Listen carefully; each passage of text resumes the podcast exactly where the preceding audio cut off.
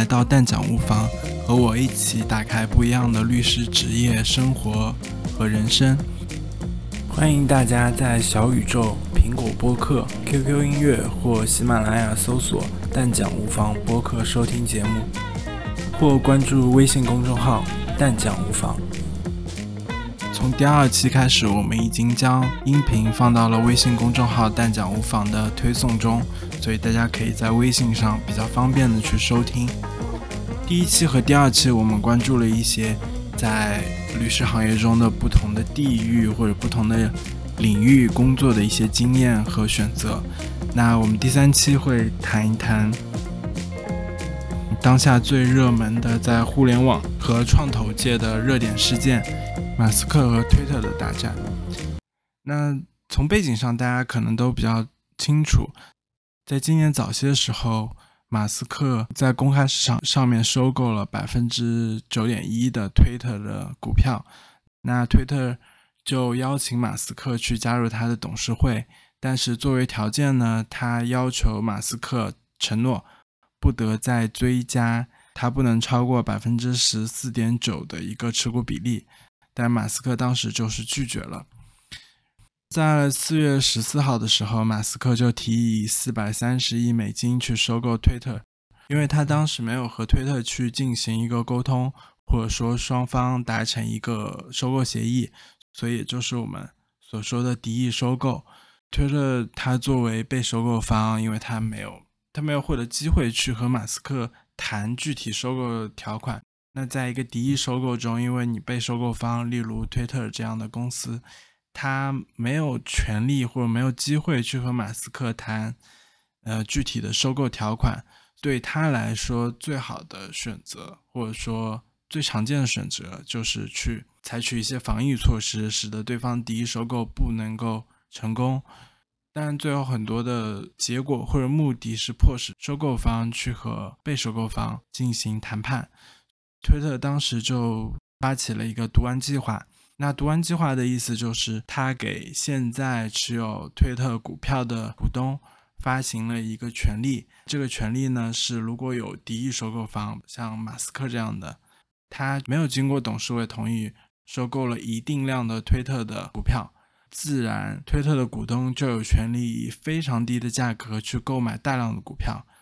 但比较出乎意料的是，四月二十五号的时候，推特董事会就宣布他们接受了收购的提议，而且双方签署了收购协议。其实对于中国听众来说，比较奇怪的是，为什么董事会去呃签署这样一份协议？那其实是因为推特是一家上市公司，它在美股里面，其实它的股东经过多轮融资，包括它上市后各种交易以后。股东的这个股权结构非常的分散，他其实找不到一个股东来和马斯克去谈这个收购协议。他和马斯克达成的收购协议中也包括了一个先决条件，就是他必须得获得股东大会的批准。只有推特提交他的公开市场股东批准了以后，这个交易才能够进行。但推特之前的股价一直徘徊在三十多美金。而马斯克的报价是五十四美金，所以他的溢价非常之高。显而易见，作为股东来说，这份协议如果董事会接受了，那提交给股东会以后是肯定会被采纳的。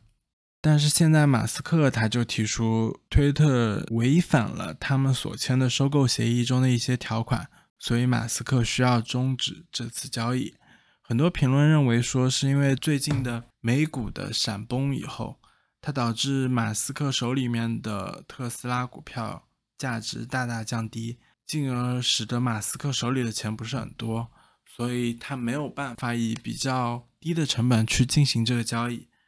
所以马斯克他就请他的律师发给了推特一个函件，说你们破坏了很多协议的约定，所以呢，我们需要终止协议。推特就因此诉到了特拉华州的法院。法院也是在这两天决定了，他们会在十月份开庭，然后呢会开五天。市场上面一般会认为这个案子会很快的获得一个结果，特别是现在是七月底，那各种方面的材料啊，这种程序的进展啊，应该会比较快。特别考虑到它是特拉华州法院，因为考虑到双方协议签署的规定的最晚交割这次交易完成收购的时间是十月二十四号，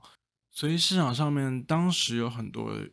留言，就是说法院可能会在九月就让开庭，快做出一个决定，以便双方会在十月二十四号的最晚日期之前完成交易。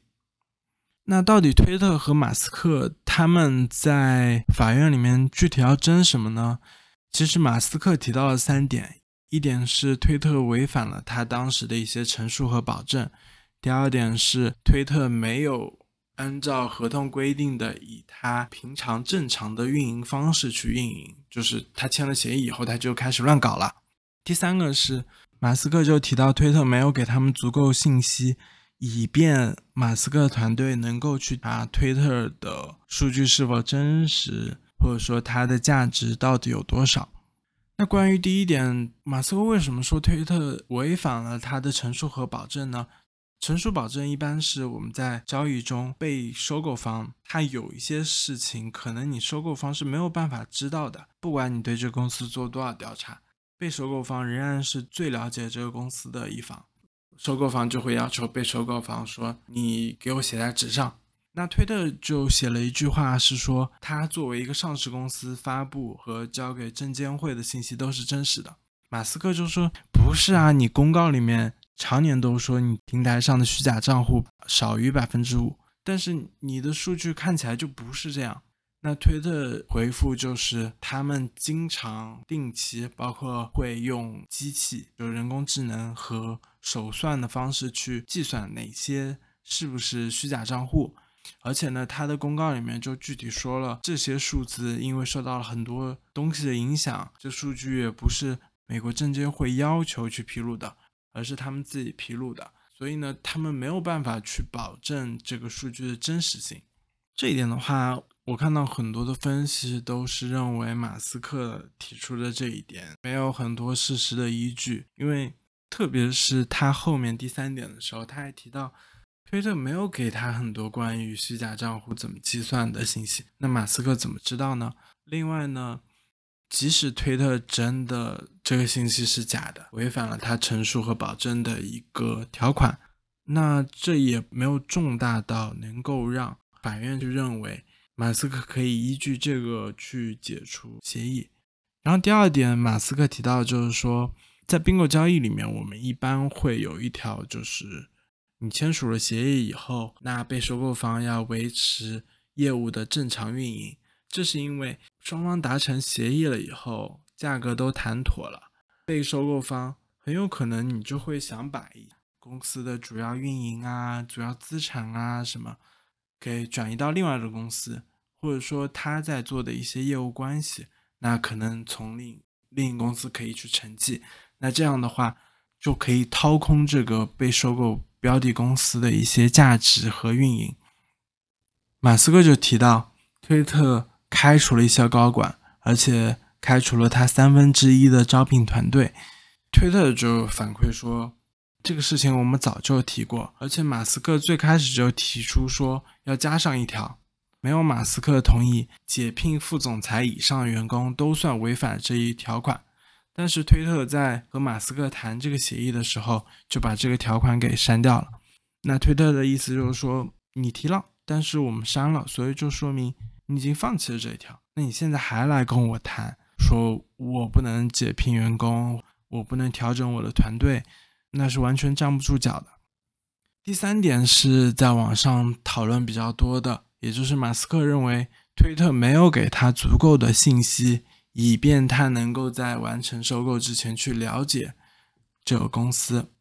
他就提到，马斯克多次要求推特去给信息，但推特老是推脱不给信息。推特给的关于日活跃用用户量，就是日活量和虚假账户的信息。都不具体充分，比如说你具体是怎么样确定虚假账户呢？虚假账户在不在日活跃用户量里？董事会关于日活跃用户量怎么去确定、怎么去定义的一个材料，马斯克都没有收到。推特他的解释就是说了一下，呃，合同里面是怎么规定的。合同里面规定的，如果是财务信息呢，那推特只需要给他作为上市公司提交给美国证监会的信息，其他材料他一概不给。关于商业运营的信息呢，推特只会给与交易直接相关的，而且推特是可以合理决定，如果一些信息在交易最后没有完成情况下，会损害到推特本身的业务和运营的话，那推特就可以拒绝提供。推的意思就是说，你说的这些信息不是我非得提供给你的，我完全可以自己决定。我觉得日活量还有虚假账户确定这样的信息，如果交易不完成，对我推特的伤很大，所以我就不能给你。另外呢，推特还提到，是马斯克在交易中天天公开的在社交媒体上讲，推特上全是假账户，然后所以他收购了以后，他要解决这个问题，大家都实名制。但是他没有让推特在他们的交易协议中，像比如说我们第一天提到的去做一个陈述和保证。另外呢，推特也提了一些非常老套的一些说法，很倾向性的描述他们和马斯克的一些沟通。嗯，他大概意思就是说，我们配合的很不错啊，我们没有责任去配合呀，但是我们还是尽量的配合。我们给的信息又详细又有耐心。又给他们发邮件、写报告、呃打电话，但对方还是说我们给的不好，那我们真的没有办法。推特还举了个例子，他一般每个季度会手动的去看九千个账号，来分辨就是里面有多少虚假账号，以推算它整个平台有多少虚假账号。那他也和马斯克在会议上面聊了这个东西。以上是推特和马斯克关于这起案件争议的三个点。你会看到，其实许多的争议，推特都给予了强力的反应。那很多美国的法律专家，特别是非常有建树和地位的公司法专家，都公开认为，马斯克在这起案件中获胜的几率不大。很多听众也会觉得很奇怪，就是为什么推特和特斯拉都是加利福尼亚州的企业，那为什么他会去特拉华州进行裁判呢？特拉华州到底是怎么一个州？因为我们知道，除了这些一些公司啊，或者说公司之间诉讼以外，很少有人会听到特拉华州。其实大部分或者说一半以上的美国上市公司都将它的实体，也就是它上市的那个公司注册在特拉华州。对于呃美国企业来说，它就类似于中国在港股上市的公司，一般会选择开曼群岛或者维珍英属维珍群岛所谓的 BVI 去注册上市实体一样。这其实背后有非常多的历史积淀和制度上的考虑。首先就是特拉华州，它的公司法被认为在美国，甚至在可能英美法体系是最先进的。这体现在它是跟着时代的进步而进步，它能够对公司法本身的法案进行很多的修改，以比较快的速度将一些经济发展结果改到公司法的法案中。而且他的法院，因为有很多公司来特拉华州法院去进行诉讼，所以他的法院经常会很快或者说很早期就会对一些比较前沿的话题发表意见。所以，对于公司来说，这边的法律体系是非常稳定的。另外呢，如果你一旦出现纠纷的话，特拉华州法院审案速度非常之快。像比如说，现在推特和马斯克的他们的案子是在特拉华的横平法院，叫 Chancery Court。这个法院呢是有五个大法官，每次有一个案子出现的时候，他们就会由这个法院的院长去指定一名法官去裁判。而且他没有大陪审团，所以就意味着他的速度非常快。那特拉华州它又是一个非常非常小的州，嗯，你可以类比它类似于中国的宁夏那么小。他们政府就各方面都觉得，包括他的立法机构觉得公司在这边设立是一个非常不错的产业，所以呢，他们在立法和执法，包括公政府的一些服务中。就会考虑到这一点，去让公司设立和发展得到最大化的放大。这就有点像比较边缘的县市，在中国，比如说霍尔果斯，它会允许设立很多不同企业给他一些优惠政策。其实这些公司不在当地运营，但是他还是觉得能在当地经营这些注册啊、设立啊这些东西，能够给当地经济带来一些变化。那具体到推特和马斯克这个案子呢，他们的合同就明确要求，如果有任何的争议，都会在特拉华州法院审理。另外呢，它的九点四条还特别规定，就是一个特定履行条款，也就是说，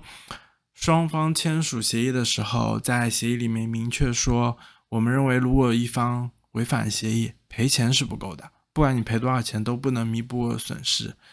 你只能。通过实际完成收购才能完全弥补掉这个损失。推特在法院中就要求完成了收购。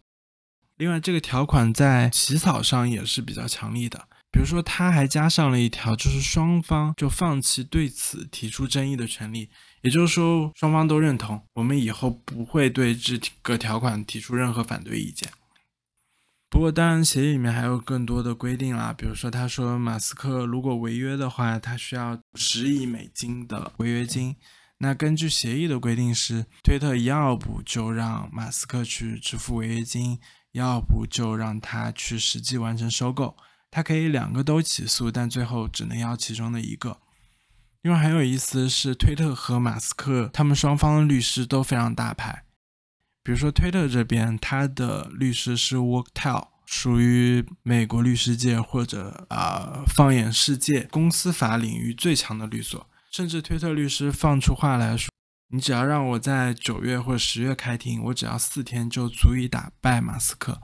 那这个所有多强呢？比如说，我可以提一些数据。美国这边比较权威的杂志《美国律师》，他在二零二二年的排名里面就提到，Worktel 的人均合伙人利润，也就是扣除了所有的成本，各种你能分到每个合伙人手上的钱是八十百四十万美金。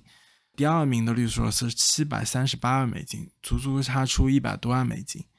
也就是说，他的每个合伙人在二零二二年预计到手的钱是五千万人民币，干两年就能达到一个小目标。那相比之下，美国律师杂志它还有一个对全球律所的一个排名，呃，但对中国区它可能数据没有那么真实，也没有那么有权威性。但是我们看到中国的一些顶尖律所在里面的数据大概是五十多万美金，六十多万美金。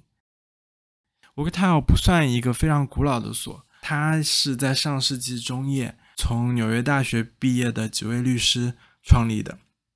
那它只有纽约的一处办公室。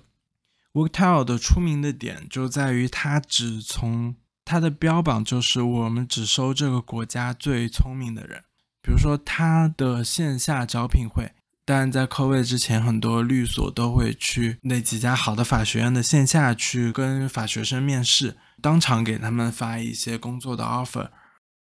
Worktel 它是明确只说他只去前七名的法学院，也就是耶鲁、哈佛、斯坦福、哥大、芝加哥、纽大和宾大。除了这七家以外，其他前十四法学院是有资格给他们发简历，但是你可以发，但他们不一定会回复。然后也不一定会看简历，那十四名以后的法学院就没有这个资格给他们发简历，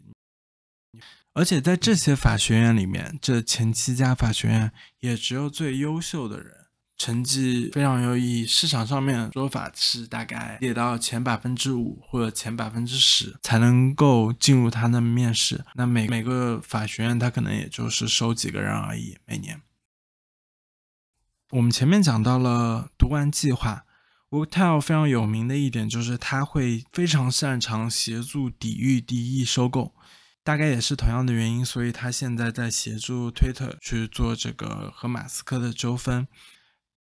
他的创始合伙人之一叫做 Martin Lipton，他现在已经九十一岁了，但在上个世纪的时候，他就发明了我们之前提到的读完计划。因此就一炮而红，但是他以前就已经是非常成熟律师了。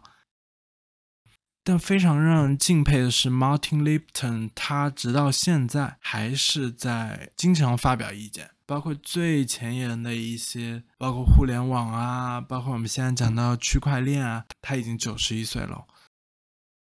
Worktel 它有四名这个冠名的合伙人，也就是如果你去看一些美国律所的名字，它都是一些姓。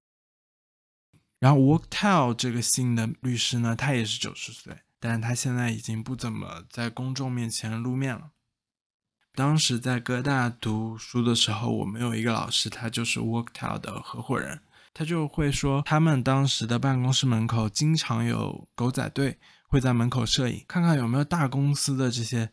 CEO 或者 CFO 进到 Worktel 的楼里面，因为这样就表示这公司在酝酿一起收购或者说被收购，股票市场就可能会有剧烈的变动，有些投机者就可以趁势去购买这些公司的股票，从而盈利。然后另外呢，Worktel 它经营到什么程度呢？它只有纽约一处办公室。几乎都是从法学院收人开始慢慢培养起来，他很少从外部律所、从别的律所同行那边去挖人到自己所里。那马斯克这边呢，他就请到的是昆英，昆英是被认为全世界最强的诉讼所，比如说他就公开宣称他所有的案子的胜率是百分之八十八，这要考虑到昆英他可能只接一些最大的案子。那他的对家也不是一些很弱的所，比如说像现在这个案子，他的对家是 Worktel 最强的公司法公司并购律所，昆英他仍然能保持百分之八十八的胜率，所以也是非常让人尊敬吧。另外，其实这次交易进行的比大家想象中的都更顺利一些，而掩盖了在早期的一些问题。当这起交易。进入到这样的一个深水区以后，很多问题都暴露出来。比如说，很多专家现在在质疑，就是马斯克在最开始持有推特百分之九点一的股票的时候，根据美国证监会的规定，你但凡是说你现在持有超过百分之五以后，你就应该要去做一个信息公开，去报一些报表。呃，从公开渠道来看，马斯克的申报是晚了很多。你作为一个公开市场的收购，你说的所有话，或者说你做的一些动作，都会对股东所持有的股票的股价有巨大的波动。所以你做出一些重大的决定，或者说你宣布一些事情，同时要对美国证监会进行申报。马斯克他的很多战略和他的意愿，都是在推特上面直接告诉了网民，而没有去对证监会进行申报。很有可能，马斯克也会遭遇关于他证券申报的不合规的，来自于美国证监会的一个诉讼。而考虑到本案的一方是马斯克，所以我们应该能看到更多的转折和戏剧化的场面。